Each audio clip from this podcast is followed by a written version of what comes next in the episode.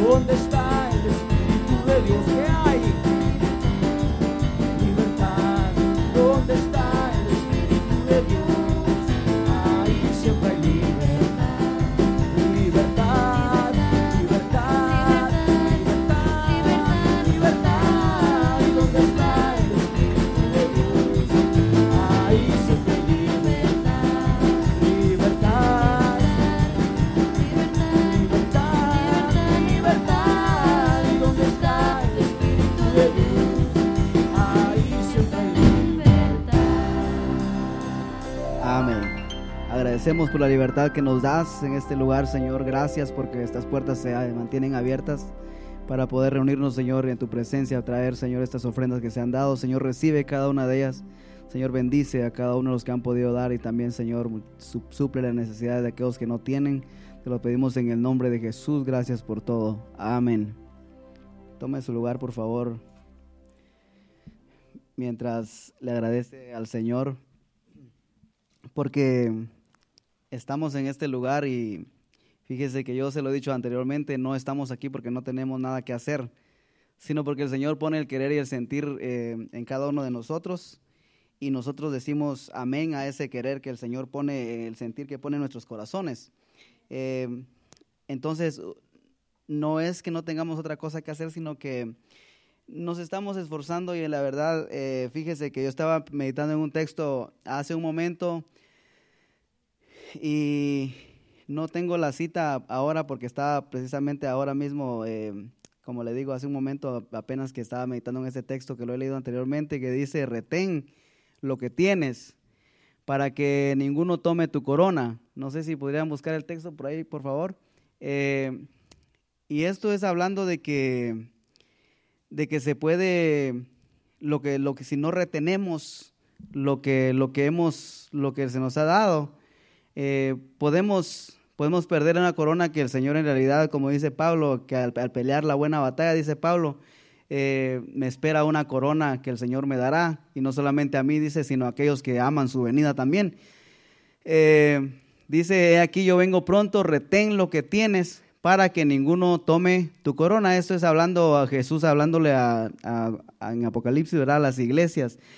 Y nosotros como iglesia de Cristo, nosotros debemos eh, leer esto y ver, procurar retener lo que tenemos y no solamente retener lo que tenemos, sino mantenernos firmes y, seguir alcanzando lo mucho que Dios tiene para con nosotros, porque la verdad del caso es de que somos y podemos lograr, somos hijos de Dios y podemos lograr y alcanzar cosas más grandes que hasta lo que hasta ahora hemos visto. Nosotros creo la iglesia de Cristo en general ha, ha caído en un conformismo, espe- especialmente en estos últimos días con todo lo que, se, eh, lo que nos está influenciando, la tecnología que nos está consumiendo a, a tanto, le decimos nosotros a los jóvenes, pero ni es cierto, es a todo mundo, jóvenes y ancianos también.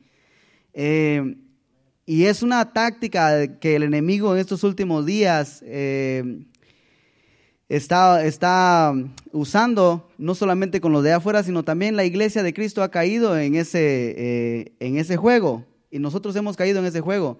Y tenemos que ver que lo que estamos, eh, donde estamos invirtiendo nuestro tiempo y donde estamos eh, nosotros pasando más tiempo, no vaya a, hacer de que nosotros no estemos reteniendo lo que hemos logrado. Es decir, a nosotros cuando venimos a los pies del Señor Jesús, eh, recibimos promesas, recibimos su palabra, recibimos, dijimos amén a todo lo que Dios nos, nos dijo.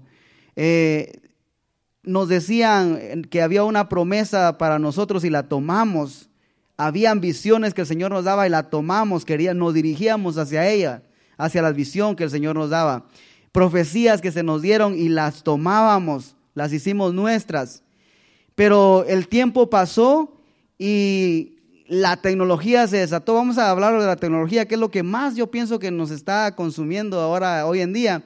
La tecnología empezó a, crecer y, esas profecías que un día tomamos, retuvimos, las visiones que un día nosotros teníamos, empezaron a desvanecerse y empezaron a perderse y empezamos, ahora sí como dice este texto, empezamos a dejar, ya no lo retuvimos, empezamos a soltar visiones que teníamos hacia las cuales nos estábamos dirigiendo, cuando vino lo que está ahora robándonos nuestro tiempo, empezamos a, a dejar de retener eso, ya no nos lo estamos poco a poco, lo estamos soltando, no lo estamos reteniendo.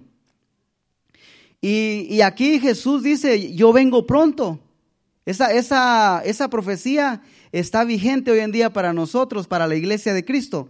Pero Jesús no solamente dice, vengo pronto, para que lo sepas, sino dice, vengo pronto y retén todo lo que has tenido, lo que está tratando de robar, lo que un día recibiste y hacia, hacia lo cual te dirigías, no lo sueltes, retén lo que tienes, para que ninguno, dice, para que ninguno tome tu corona.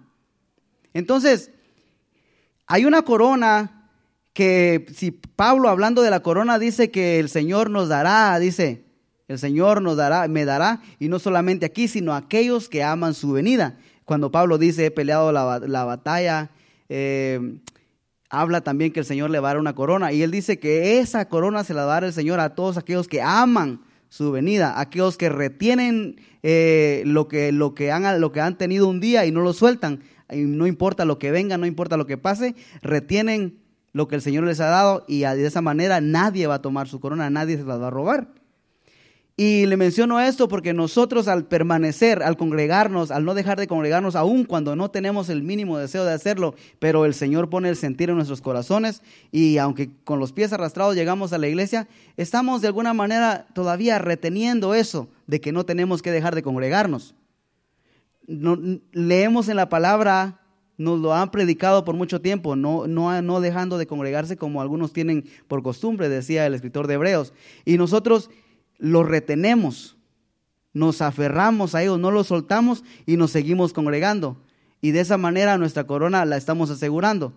Eh, y le digo esto nuevamente porque el enemigo gana mucha ventaja y a veces nos sentimos indignos. Muchas veces yo pienso que hay personas que no llegan a la iglesia porque se sienten indignos, eh, piensan que porque ya han caído en, en pecado no vale la pena congregarse. Han desobedecido al Señor muchas veces que también no vale la pena porque eh, si estoy mal, ¿para qué voy a la iglesia? Y es que precisamente para eso es la iglesia. Jesús dice, no vine por, por los que están sanos, vine por los enfermos. Entonces aquí es un, es un, un taller, como decía la canción aquí, un taller, el taller del maestro. Pero ese no es el tema al cual quiero compartirle en esta hora, solamente le estoy mencionando eso porque qué bueno que está aquí y usted está reteniendo lo que ha recibido de no dejar de congregarse. Retenga eso, retenga el no dejar de congregarse, reténgalo, no lo suelte. Aunque el enemigo quiera ponerle obstáculos, retenga lo que tiene y no deje de congregarse. Eh, dice también el libro de Romanos capítulo 8, en el versículo 33. ¿Quién acusará a los escogidos de Dios? Dios es el que justifica. ¿Quién es el que condenará? Cristo es el que murió, más aún el que también resucitó, el que además está a la diestra de Dios, el que también intercede por nosotros. ¿Quién nos separará del amor de Cristo? ¿Tribulación o angustia o persecución o hambre o desnudez o peligro o espada? Como está escrito, por causa de ti somos muertos todo el tiempo, somos contados como ovejas de matadero. Antes dice, en todas estas cosas nosotros somos más que vencedores por medio de aquel que nos amó, por lo cual estoy seguro de que ni la muerte, ni la vida, ni ángeles, ni principados, ni potestades, ni lo presente, ni lo porvenir, ni lo alto, ni lo profundo, ni ninguna otra cosa creada nos podrá separar del amor de Dios que es en Cristo Jesús, Señor nuestro. Ahí nos deja a, todos sin excusa, porque dice, le da una lista ahí de todo lo que se puede levantar contra nosotros para tratar de, de, de impedir que sigamos hacia adelante. Y dice, nada de, de todo esto, de toda la lista, nada de esto te puede separar del amor de Dios, del amor de Dios que es en Cristo Jesús. Entonces, si, si nos han dejado sin excusa, si tenemos, como quien dice, el camino abierto, que no importa que se levante eh, una y otra cosa, Él dice, no importa, a seguir hacia adelante, que mi amor sigue ahí, el amor de Dios sigue vigente para cada uno de nosotros eh, todos los días y nos da la oportunidad de levantarnos una y otra vez. Caemos en una y dice, mi amor está ahí, nada te puede separar. Pero caí en esta hoy, pero mi amor está ahí, nada te puede separar. Y en eso nosotros debemos de enfocarnos. Pero, repito, el enemigo hace que nosotros pensemos todo lo contrario y nos dejamos, nos dejamos ministrar por el, por el, enemigo y, y, dejamos de hacer todo lo contrario. Cuando, cuando caemos en alguna falta, eh, le digo que el enemigo trae acusación, nos acusa y nos, nos sentimos culpables, eh, nos sentimos indignos de acercarnos al Señor. Cuando el Señor dice, eh, que está su amor, no cambia a pesar de lo que nosotros hagamos. No estoy diciendo de que vivamos cayendo y levantando, cayendo y levantando, porque al final eh, lo que importa es que el amor de Dios no, no, no nos va, no, nada, nada nos va a separar de su amor. No se trata de eso, sino se trata de que no importa en lo cual podamos caer, de, ese, de, eso nos podemos levantar y, y eso en lo cual caímos no nos puede separar del amor de Dios. El amor de Dios y sigue ahí todos los días para nosotros. Y de lo que yo quiero hablarle ahora es precisamente de eso, de seguir hacia adelante. No importa la circunstancia en la cual nos encontremos, no importa lo que el enemigo quiera hacer y cómo quiere hacernos eh, ver o cómo quiere el enemigo para hacer que nosotros veamos que estamos. Aun cuando, cuando el Señor tiene los ojos sobre nosotros, el enemigo muchas veces nos hace pensar, nos hace creer más bien de que el Señor voltea su mirada eh, y no nos quiere ver, no quiere prestar atención. El tema eh, de hoy yo le puse así y le, voy a explicar por qué. Eh, le puse eco. Todos conocemos lo que es un eco, ¿verdad? Si alguien no sabe qué es un eco, me dice para... Todos sabemos que es un eco. Ahorita le pregunto a alguien, no va a saber responder. Eh, el eco, si usted tiene otra explicación eh, sobre el eco o lo conoce, eh, si sabe o piensa usted que quiere decir otra cosa, me avisa. Pero el eco yo lo conozco, fíjese que si usted se mete en una cueva y, y usted dice una A, esa A le regresa a usted. Nos dice, ay, ah, ah. ¿Sí, verdad? ¿Ese es el eco para usted?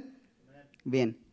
Entonces, ¿por qué le puse así? Porque fíjese que nosotros somos, eh, somos muy buenos para demandar cosas. Nosotros eh, queremos algo y lo queremos rápido, especialmente en los tiempos que estamos viviendo donde todo es, es rápido.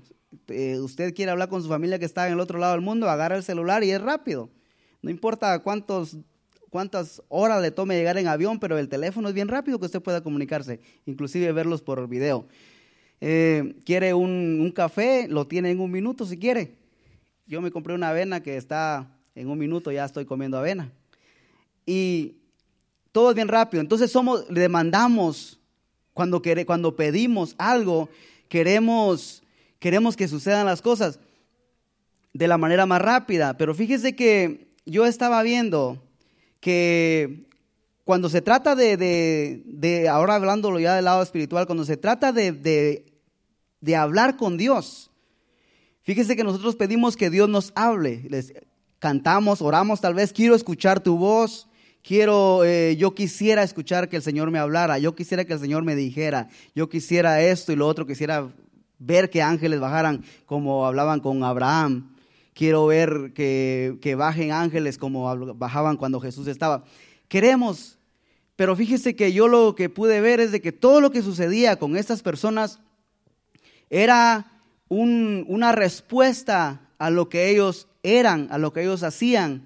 Es decir, eh, los ángeles bajaban a ministrar o a hablar con, Abraham y, y, le decían así los mensajes de parte de Dios, pero era porque la comunión de Abraham hacia con Dios era, era una comunión constante. Abraham tenía una comunión con Dios que no, que no desistía, él perseveraba en ello. Entonces yo, lo, por, ¿por qué le puse eco? Porque cuando usted habla con Dios, usted espere que eso que usted envió va a retornar con una voz.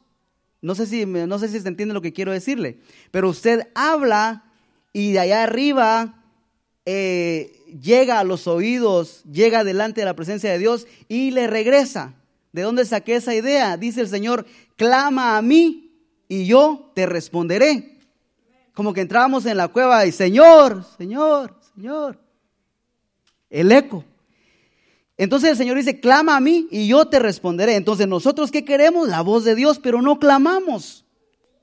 Nosotros queremos escuchar, sí Señor, háblame, yo, o, le decimos, yo quisiera que el Señor viniera y me hablara, ok, pero para que resuene, para que venga de arriba, nosotros tenemos que enviar nuestro sonido para que entonces venga la respuesta. ¿Cómo es posible de que el Señor responda algo que nosotros no preguntemos o no clamemos o no pidamos?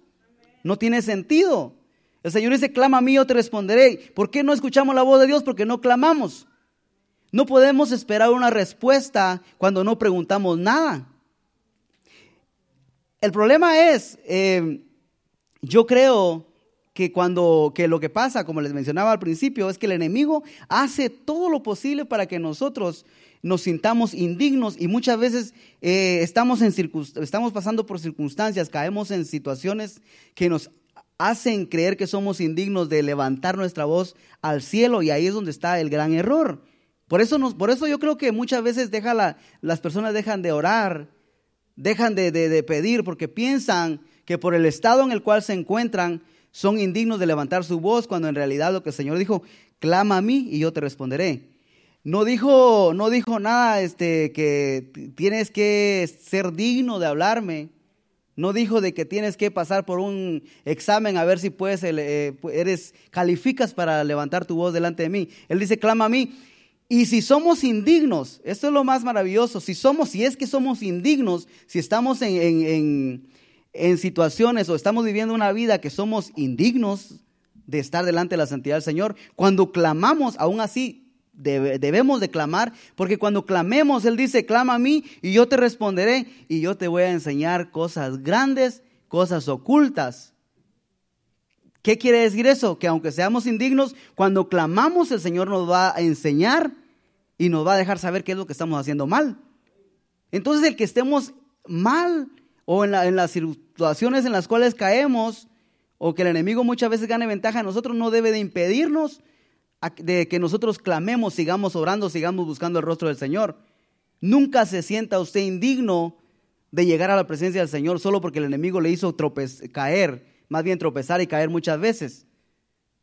En, eso, en esos momentos usted clame, no importando la situación o las circunstancias en las que se encuentre, clame que ahí el Señor le va a enseñar cosas grandes y ocultas. Y a medida que usted siga clamando, el Señor le sigue enseñando, el Señor le sigue limpiando y el Señor va a, hacer una, va a seguir perfeccionando la obra que empezó en usted por medio del Espíritu Santo.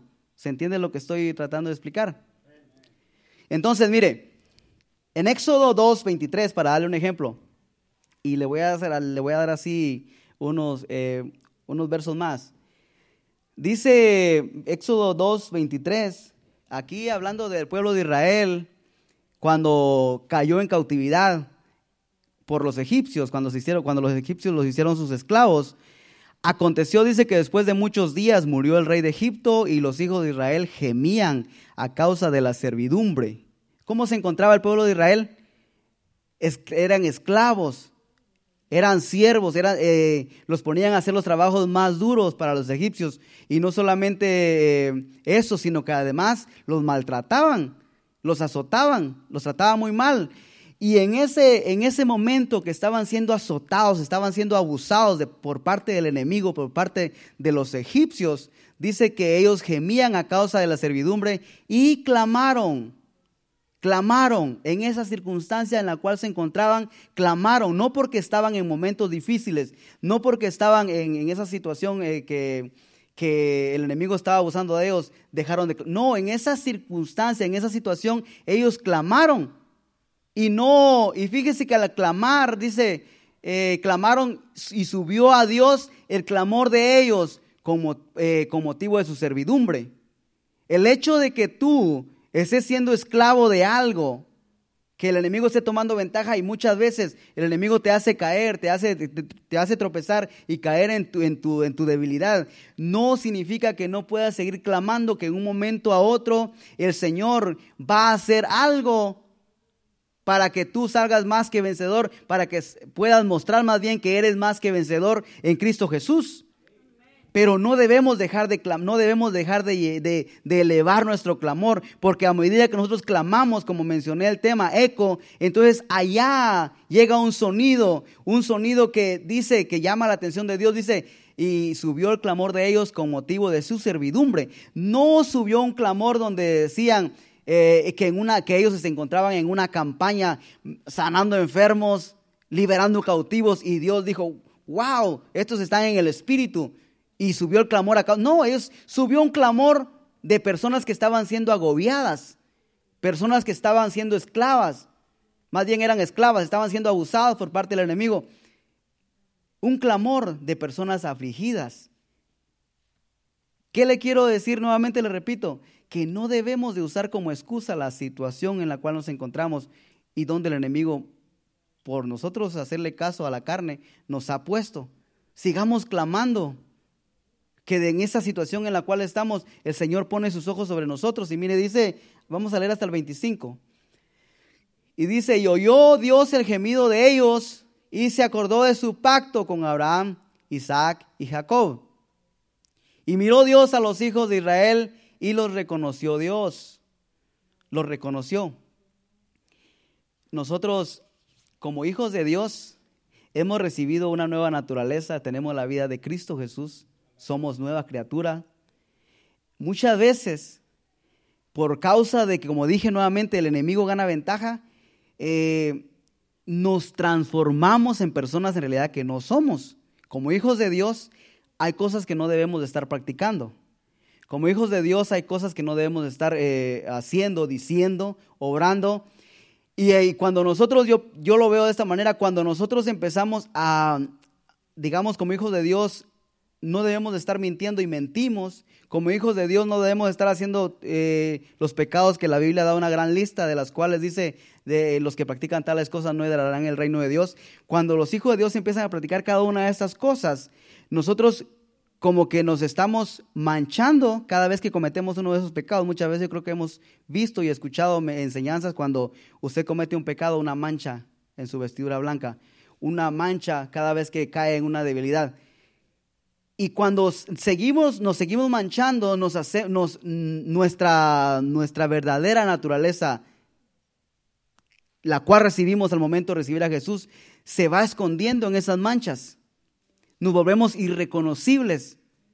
Y aquí está hablando Dios de que aquellos eran esclavos en esas situaciones y, y cuando ellos clamaron, dice que Dios los reconoció.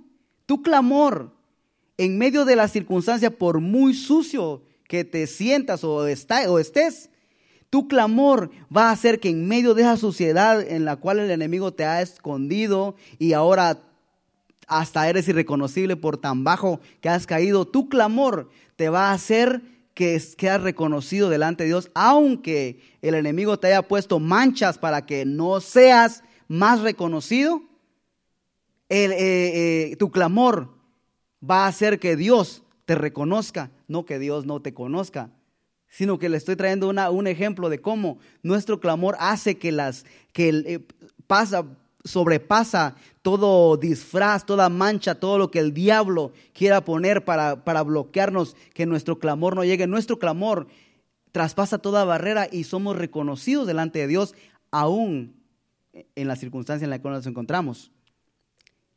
¿Y para qué queremos, para qué, para, por qué es que yo le animo a que clamemos? Porque no debemos conformarnos eh, y quedarnos, que, o querer quedarnos en el estado en el cual estamos. Esas personas estaban siendo oprimidas, eran esclavos y no querían seguir así. Por esa razón su clamor subió delante de Dios y Dios vio que ellos no querían seguir en ese estado.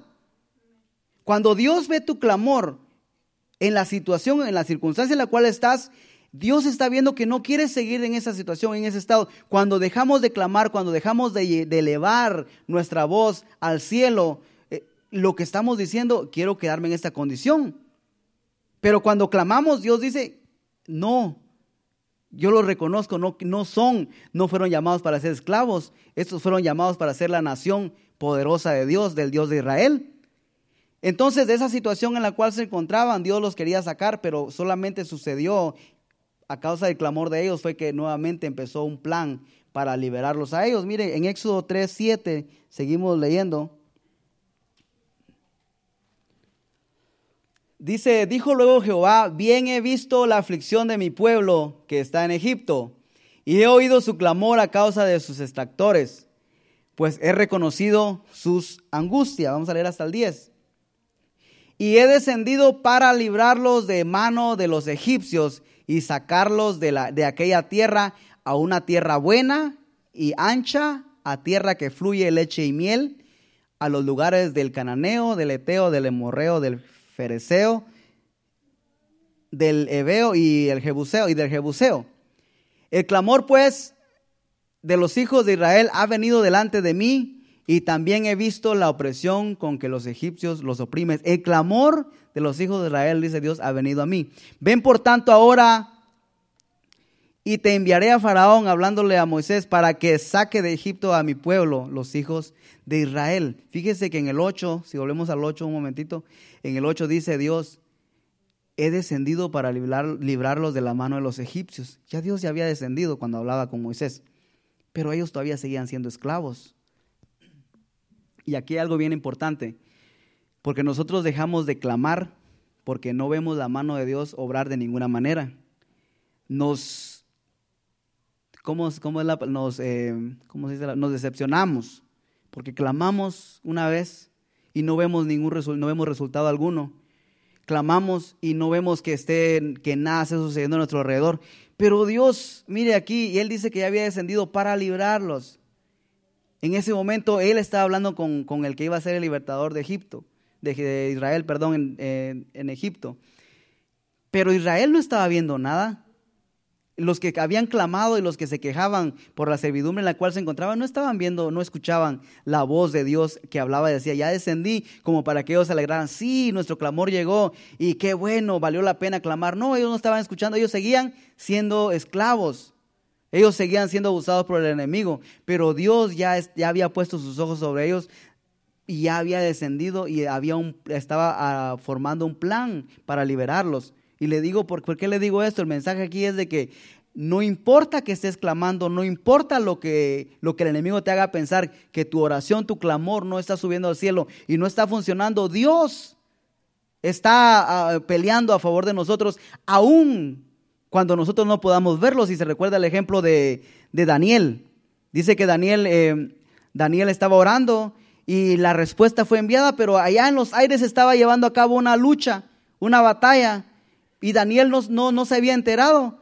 Ya la respuesta ya había salido inmediatamente, pero habían, habían oposiciones. Y, ahí es donde nosotros caemos muchas veces y nos, nos desanimamos y dejamos de clamar. Y aquí el mensaje es, hay que seguir clamando porque algo Dios va a hacer a favor de nosotros.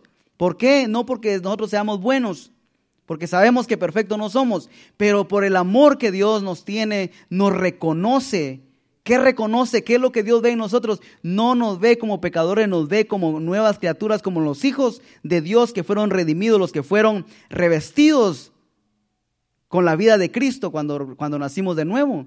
Eso es lo que Dios reconoce cuando en medio de nuestra calamidad, cuando en medio de nuestros momentos adversos clamamos. Es lo que Dios ve. No nos ve a nosotros, sino ve la vida de Jesús, la cual recibimos un día.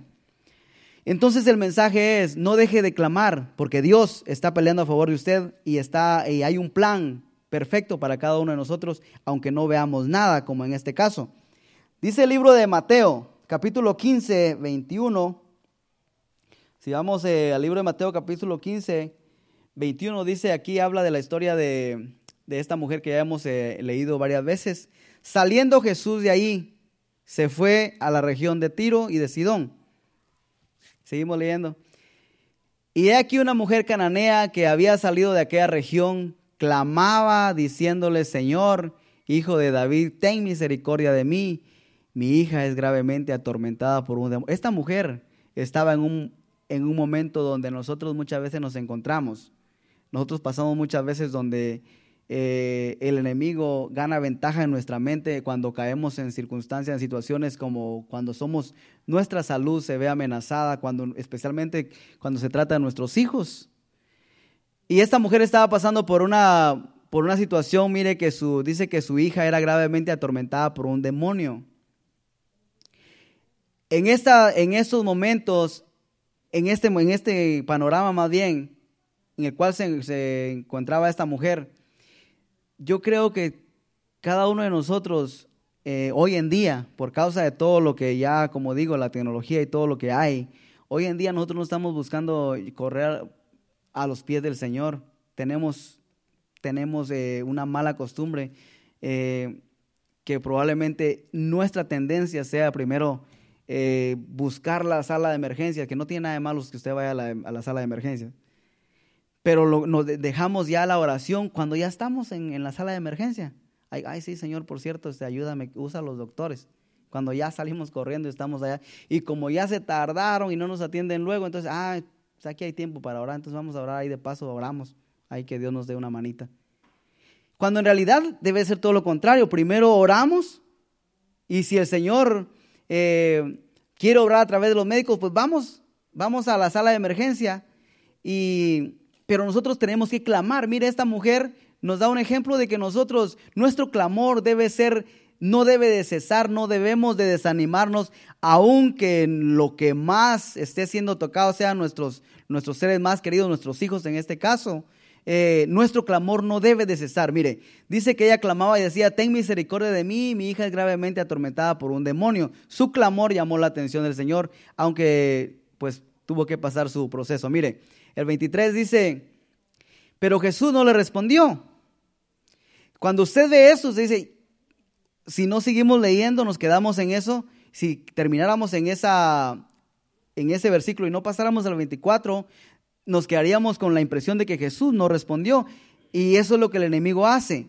Clamamos nuevamente, clamamos y no sucede nada esperamos, como le digo, los días en los que vivimos, todo sucede tan rápido que queremos, Señor, ayúdame y ya. Sonó la alarma y el microondas y hay que abrirlo y a comer. No. Mire, aquí esta mujer, Señor, Señor, y ella ve, ella sabe que el Señor la está escuchando, pero no hay respuesta alguna. Es, por, decirlo así, fue ignorada. El enemigo pudo ganar mucha ventaja ahí y con mucha razón Decirle, el Señor no se interesa en tu caso, no te está escuchando, no, no quiere saber porque eres, porque eres cananea, no eres digna. Si se da cuenta, en realidad esa mujer no era digna, hablando de aquellos tiempos cuando en realidad solamente Israel tenía acceso a, a, a Jehová de los ejércitos, ¿verdad? Pero dice que ella no se dejó desanimar. No, mire, sigamos leyendo hacia más adelante, dice, que los discípulos le dijeron, despídela, pues da voces tras nosotros. Él respondió y dijo, no soy enviado sino a las ovejas perdidas de la casa de Israel. El 25. Entonces ella vino y se postró ante él diciendo, Señor, socórreme. Y ahí está el mensaje, el cual yo quiero que usted, al igual que, al igual que se lo he dicho más de una vez, eh, lo recordemos. Es ahí donde está el mensaje. No nos debemos de dar por vencidos no debemos dejar de clamar aunque no, aunque no veamos la, la, respuesta inmediatamente, nuestro clamor debe ser constante, no debemos dejar de clamar aún en los momentos más difíciles que nos encontremos. Entonces ella vino y se postró ante el Señor diciendo, Señor, socórreme. Y el 26 dice, respondió él y dijo, no está bien tomar el pan de los hijos y echarlo a los perrillos.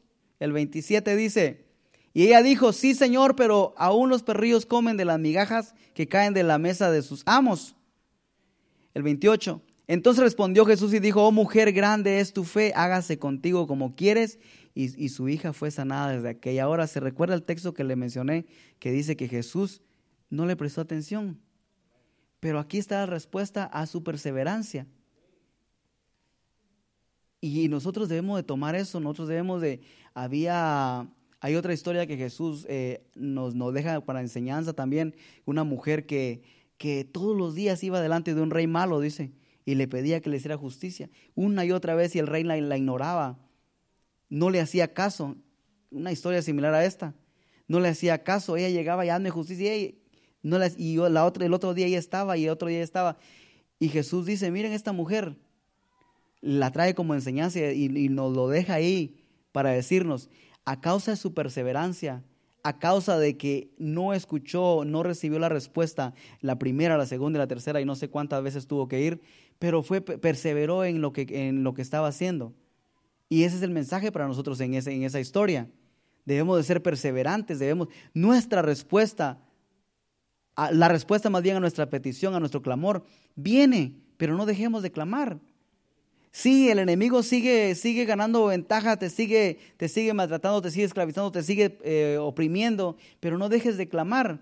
El Señor tiene un plan para ti, tiene un plan para mí. Clamemos, porque si clamamos solamente de esa manera, para que el eco se escuche, para que recibamos algo, tenemos que nosotros enviar nuestro sonido, enviar nuestra voz y de esa manera recibimos lo que queremos. El eco, recuérdese esa palabra eco.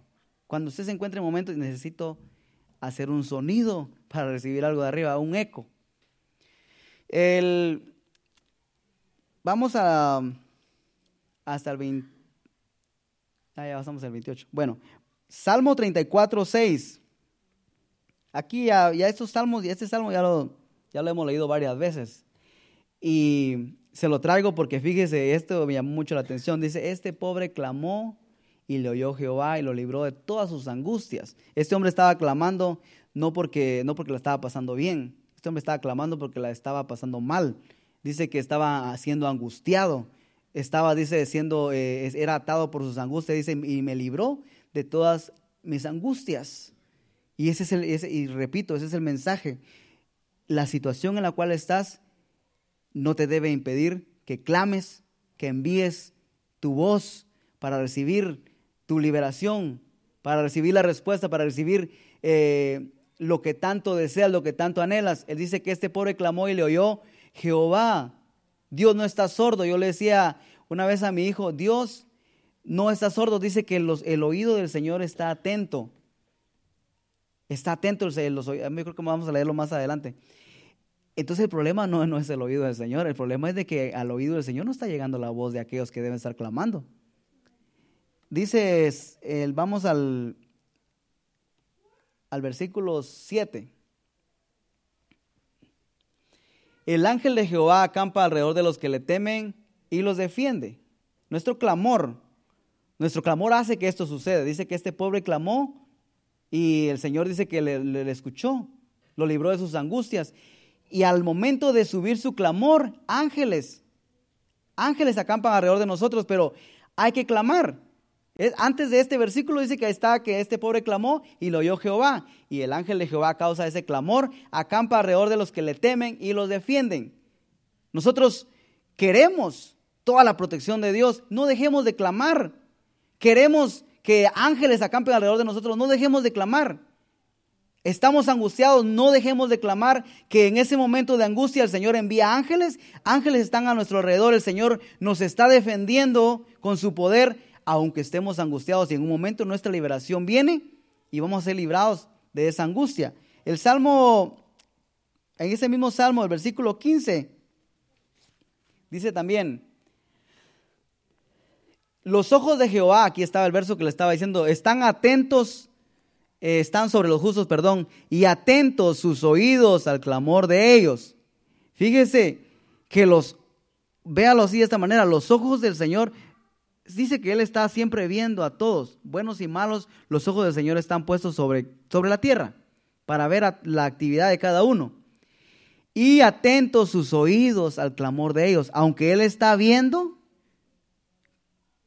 el oído de él, el oído del Señor está, dice, atento al clamor, está esperando que clamemos. O sea, hay un oído, hay unos ojos, no solamente nos está viendo el Señor, sí está bien, el Señor ve sobre nosotros. Mira, imagínense de esta manera, eh, el Señor nos está viendo, entonces nos encontramos en un momento difícil, digamos que, que usted necesita ayuda porque se encuentra en una situación de extrema, de un peligro extremo, y que usted solamente diga, ah, bueno, yo sé que por ahí arriba me está viendo el Señor. Sí es cierto, el Señor lo está viendo, pero sus oídos están atentos a que usted clame.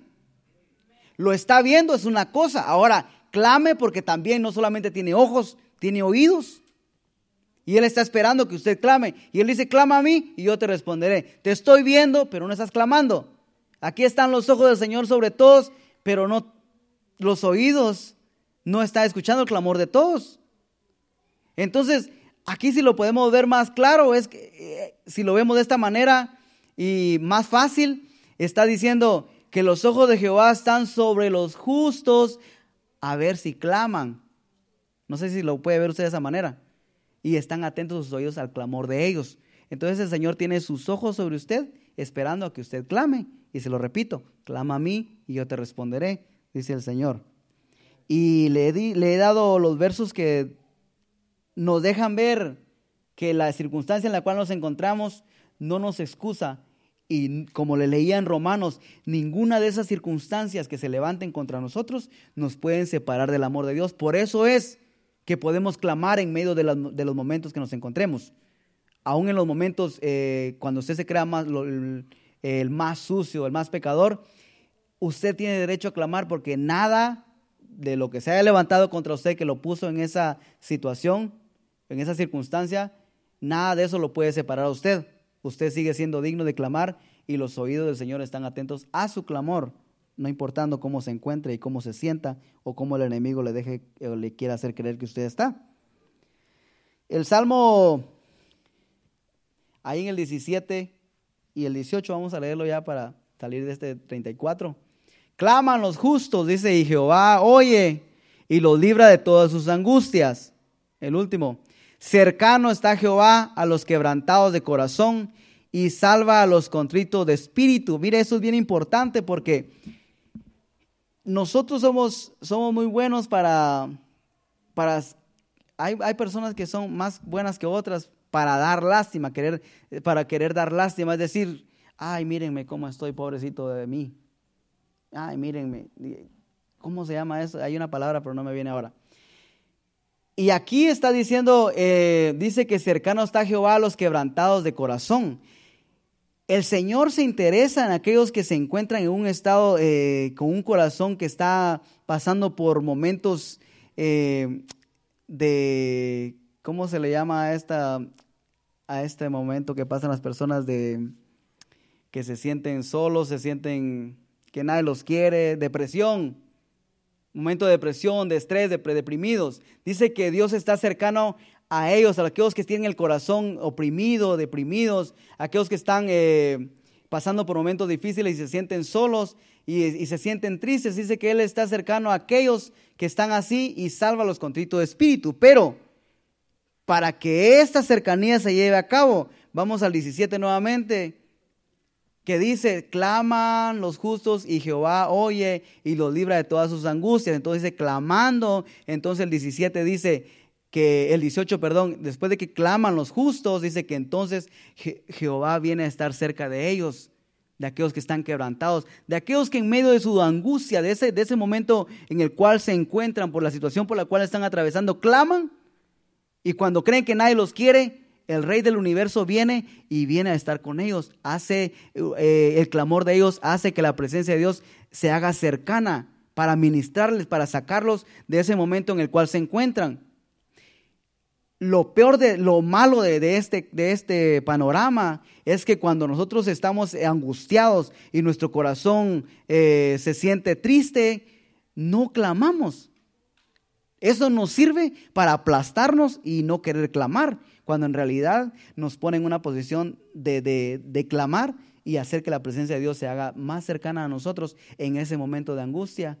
Entonces cuando nos encontremos en esos momentos eh, que nuestro corazón se sienta triste, recordémonos que estamos en una posición donde podemos hacer a causa del momento que nos encontramos, que la presencia del Señor venga y nos ministre si nosotros clamamos, si nosotros ponemos nuestros ojos, nuestra mirada en el Señor, aún en esa circunstancia en la cual nos encontramos. Cercano está Jehová a los quebrantados de corazón y salva a los contritos de espíritu. Recuérdese eso siempre. En el Salmo 18, 4, del 4 al 7, y vamos a ir concluyendo, dice, me rodearon ligaduras de muerte y torrentes de perversidad me atemorizaron. Ligaduras del Seol me rodearon, me tendieron lazos de muerte. En mi angustia invoqué a Jehová y clamé a mi Dios. Él en mi angustia oyó mi voz desde su templo y mi clamor llegó delante de él a sus oídos. Estaba en su angustia, estaba siendo angustiado, la estaba pasando muy mal, pero su clamor hizo que los oídos de Dios estuvieran atentos y dice que él, el clamor de él llegó delante de él y, y llamó la atención de los oídos del Señor. Y vamos hasta el último versículo, el 7.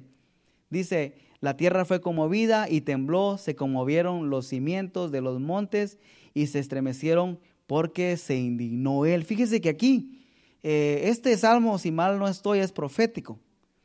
Aquí está hablando de, eh, si, mal no me, si mal no estoy, él se está hablando del momento en el cual Jesús iba a pasar, por el cual Jesús pasó más bien en la cruz. Cuando la tierra fue conmovida, cuando él, él, él expiró, cuando Él entregó su espíritu, si se recuerda usted, el clamor de Jesús, ese clamor hizo que, sucediera todo esto. Jesús estaba en un momento, mire, yo, yo, no, yo creo que sí apunté aquí, eh, en algún momento yo creo que apunté aquí, así, Salmo, Mateo 27, perdón, Mateo 27, 45. Vamos a leer así rapidito. Y desde la hora sexta hubo tinieblas sobre la tierra hasta la hora novena, aquí hablando de, de cuando Jesús fue crucificado. Dice, sigue diciendo, cerca de la hora novena Jesús clamó a gran voz diciendo, Elí, Elí, lama sabactani.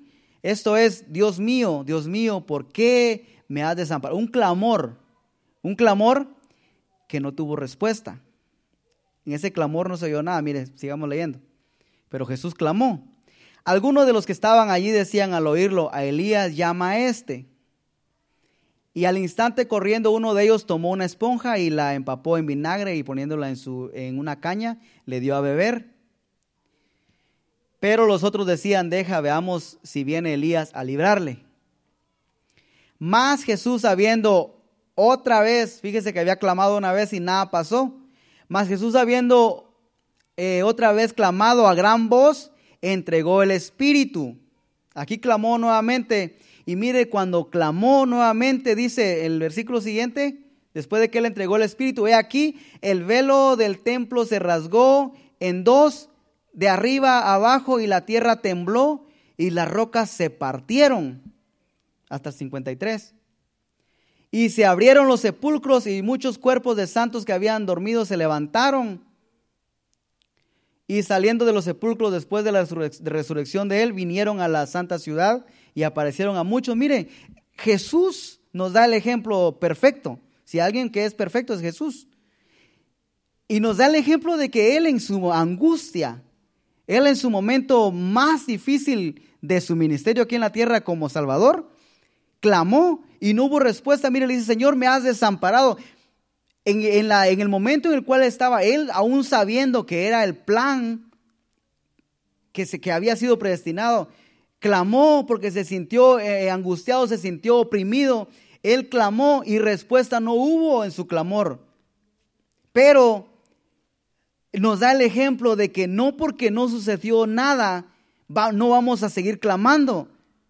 Hubo un segundo clamor y en ese segundo clamor Él entrega el Espíritu y dice que después del segundo clamor hubo un terremoto, la tierra tembló, el velo se rasgó inclusive los muertos resucitaron. Mire, es el ejemplo perfecto para que nosotros no dejemos de clamar, aunque nuestro, nuestro clamor creamos que no está pasando nada, sigamos clamando porque, nuevamente le repito, Dios va a hacer algo, no lo hará en el momento que clamemos tal vez, no lo hará de la manera que nosotros querramos o queremos que suceda, pero lo va a hacer, algo va a pasar. El clamor de Jesús no quedó nada más así, ah, porque era el plan de morir, ya Dios sabía que había que sacrificar al Hijo de Dios. Jesús mismo sabía que era el plan perfecto, que Él muriera así, pero aún así su clamor no quedó sin ser respondido.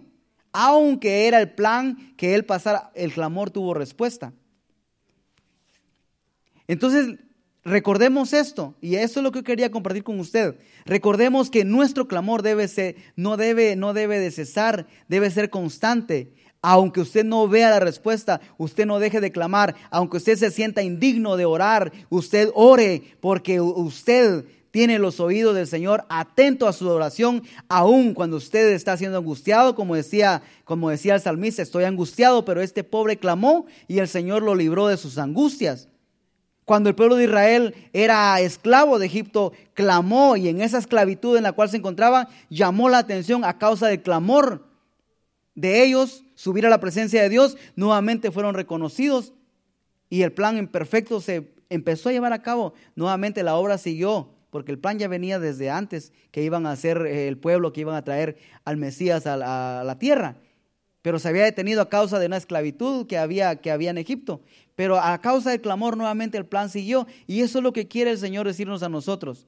Hay un plan que está estancado a causa de la esclavitud en la cual el enemigo nos ha hecho caer, como le decía al principio, a causa de todo lo que nos está consumiendo, lo que nos está robando, el tiempo que deberíamos de estar invirtiendo en, alimentar nuestro ser espiritual, lo estamos alimentando eh, con lo que el enemigo da. Y dice que, que nosotros no somos condenados, dice Romanos capítulo 8, si no me equivoco, dice, no hay condenación para aquel que está en Cristo Jesús, los que anden conforme al Espíritu, no conforme a la carne. Entonces nos interesa que nuestro tiempo lo invirtamos viviendo en el Espíritu.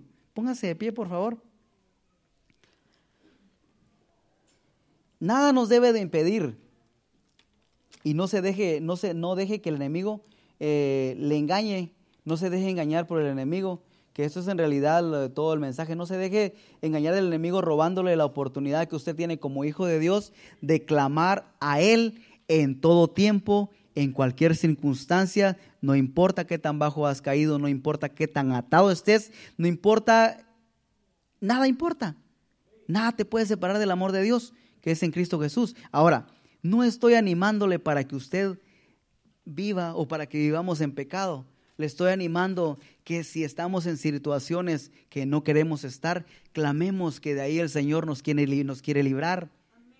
Clamemos, tenemos los oídos del Señor atentos, no para seguir cayendo, los oídos del Señor atentos, porque cuando el Señor, sus oídos se inclinaron al clamor del de, pueblo de Israel, no fue para dejarlos en esclavitud, fue para liberarlos y llevarlos a cruzar un mar, llevarlos a a pelear contra sus enemigos y ser ellos los que ganaban las batallas, ser eh, los que obtenían las victorias, ver la mano poderosa de Dios en el desierto, ver la provisión de Dios en el desierto, la columna de fuego, la columna de nube.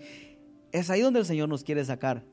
Pero tu clamor que suba en medio de tu adversidad y el Señor te va a llevar a ver su nube, su gloria, ver a tus enemigos derrotados como el pueblo de Israel, en este caso, en esa historia, es lo mismo que el Señor quiere hacer con nosotros no nos quedemos en esa esclavitud y no hagamos, no hagamos que el enemigo eh, nos oprima, nos oprima y que esa opresión sirva para quedarnos oprimidos y no clamar. Más bien, clamemos porque estamos siendo oprimidos, clamemos porque necesitamos ser liberados de la situación en la cual nos encontramos. Clamemos porque necesitamos salir y ver lo que Dios tiene para nosotros, la liberación que Dios tiene, la gloria del Señor, que aunque pasemos por desiertos, vamos a tener una nube, vamos a tener una columna de fuego que irá siempre guiándonos todos los días, que suba nuestro clamor delante del Señor para que podamos ver cómo el Señor abre los mares, cómo el Señor derriba las murallas de Jericó, cómo el Señor nos da la victoria sobre todos nuestros adversarios. Señor, te agradecemos porque eres bueno, Señor, para siempre es tu misericordia y siempre, siempre buscas la manera de atraernos a tu presencia, Señor, siempre buscas la manera de llamar nuestra atención, Señor, para que nuestros ojos no se desvíen y, y pongamos, como dice tu palabra, pongamos nuestros ojos, pongamos nuestros ojos en Jesús, el autor de nuestra salvación, el autor de nuestra fe. Señor, ayúdanos a que recordemos, Señor, a que hagamos eco, Señor, que el sonido de nuestra voz sea lo que cause que la respuesta tuya venga del cielo, Señor. Que nuestro clamor se suba, Señor, a tu presencia y que a causa de ese clamor podamos ver, tal vez no de la manera que nosotros eh, deseáramos, Señor, o deseamos, pero de la manera que tú, Señor, así lo planees. Señor, te pedimos en el nombre de Jesús que tu Espíritu haga resonar, Señor, en nuestra mente, en nuestro corazón, Señor, que debemos declamar aún en los momentos, en los momentos más eh, adversos, en las circunstancias en las cuales el enemigo nos hace caer, que ahí, Señor, como el salmista, en ese hoyo, en ese pozo de la desesperación, clamemos, Señor, a ti. Que no dejemos de clamar, aunque nos encontremos, Señor, en el lodo cenagoso. De ahí clamemos, Señor, sabiendo que tú tienes sus oídos atentos al clamor de aquellos, Señor, que han sido justificados por la fe por medio de tu Hijo Jesucristo, Señor. Gracias por lo que estás haciendo con cada uno de nosotros y ayúdanos a que seamos hacedores de tu palabra, que busquemos tu rostro, a que no dejemos de clamar y que esa cercanía, Señor, que quieres tener con nosotros, sea cada día, Señor, más real y se haga más real, Señor, en tu iglesia, en tus hijos, Señor, que han creído y esperan en tus promesas. Ayúdanos, Señor, a que cuando suene la trompeta, Señor, estemos velando, estemos orando, estemos clamando, no dejemos de clamar como aquella viuda, Señor, que seamos persistentes, que no nos desanimemos, que no importa, Señor, que lo, lo que la circunstancia diga, Señor, a nuestra mente, que nosotros sigamos confiados de que tú, Señor, has dicho que tus oídos están atentos y sigamos clamando sabiendo que tú nos escuchas y algo estás haciendo y algo vas a hacer a favor de nosotros. Gracias, Señor, en el nombre de Jesús. Señor, que tu manto poderoso, Señor, pose sobre cada uno de los que están aquí, Señor.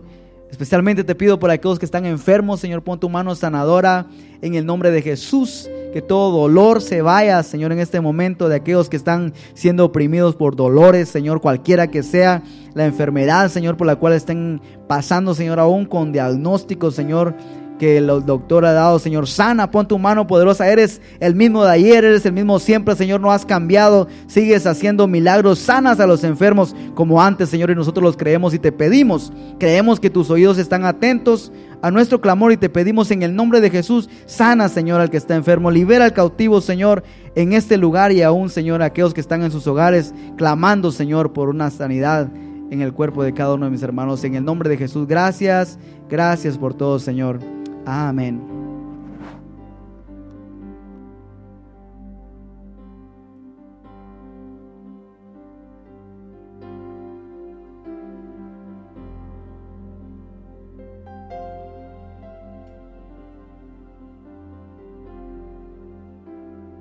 Así como estábamos a adorar a Dios con este canto, ya el hermano Héctor oró y ya sabemos que Dios ha escuchado nuestro clamor, nuestra oración. Ahora esperamos respuesta delante de Dios positiva. Adoremos a Dios con este canto. Él merece la gloria, la honra, la alabanza es para Él. Adora a Dios y así nos despedimos en breve. Gracias Señor. Quiero levantar mis manos, maravilloso Jesús, milagroso Señor.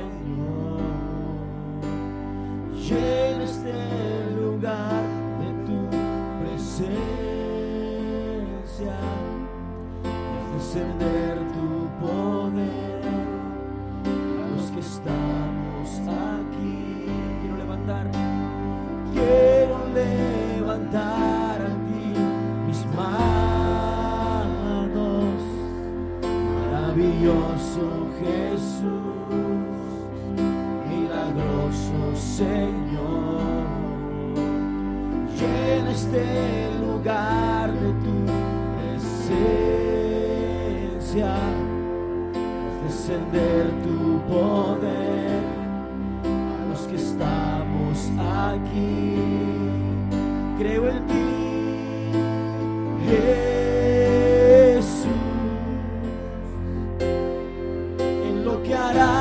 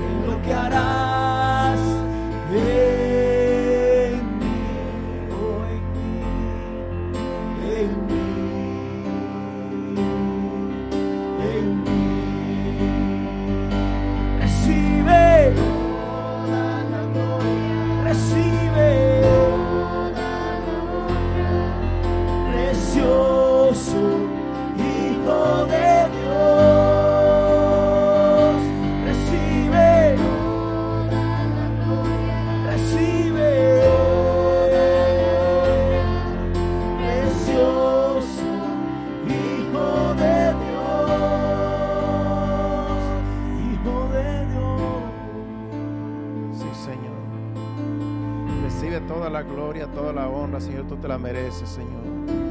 Aquí está tu pueblo, Señor amado, que clama a ti, Señor. Tú respondes, Señor, a la voz de tu pueblo, Señor. Gracias, Señor amado, porque tú eres nuestro Dios, porque tú vives, Señor. Porque tú escuchas, Señor amado, porque tus ojos están atentos. Gracias te damos, Señor. Bendice a tu pueblo cada día, Señor. Que cada día, Señor, estemos bajo tu abrigo, estemos bajo tu sombra, Señor.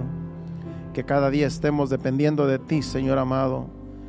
Porque solamente en ti, Señor, hay salvación. Gracias te damos, Señor, en el nombre de Jesús. Ahora te pedimos, Señor, que nos lleves a nuestros hogares, guarda a nuestros vehículos en el camino, da descanso a nuestro cuerpo en esta noche y mañana, Señor, que nos levantemos fortalecidos con el poder de tu fuerza. Te lo pedimos en el nombre de Jesús, llévanos con bien. Amén y amén. Estamos despedidos, Dios les bendiga. Estaremos aquí el domingo a las 5 de la tarde. Vayan y descansen en el nombre de Jesús. Hacia adelante.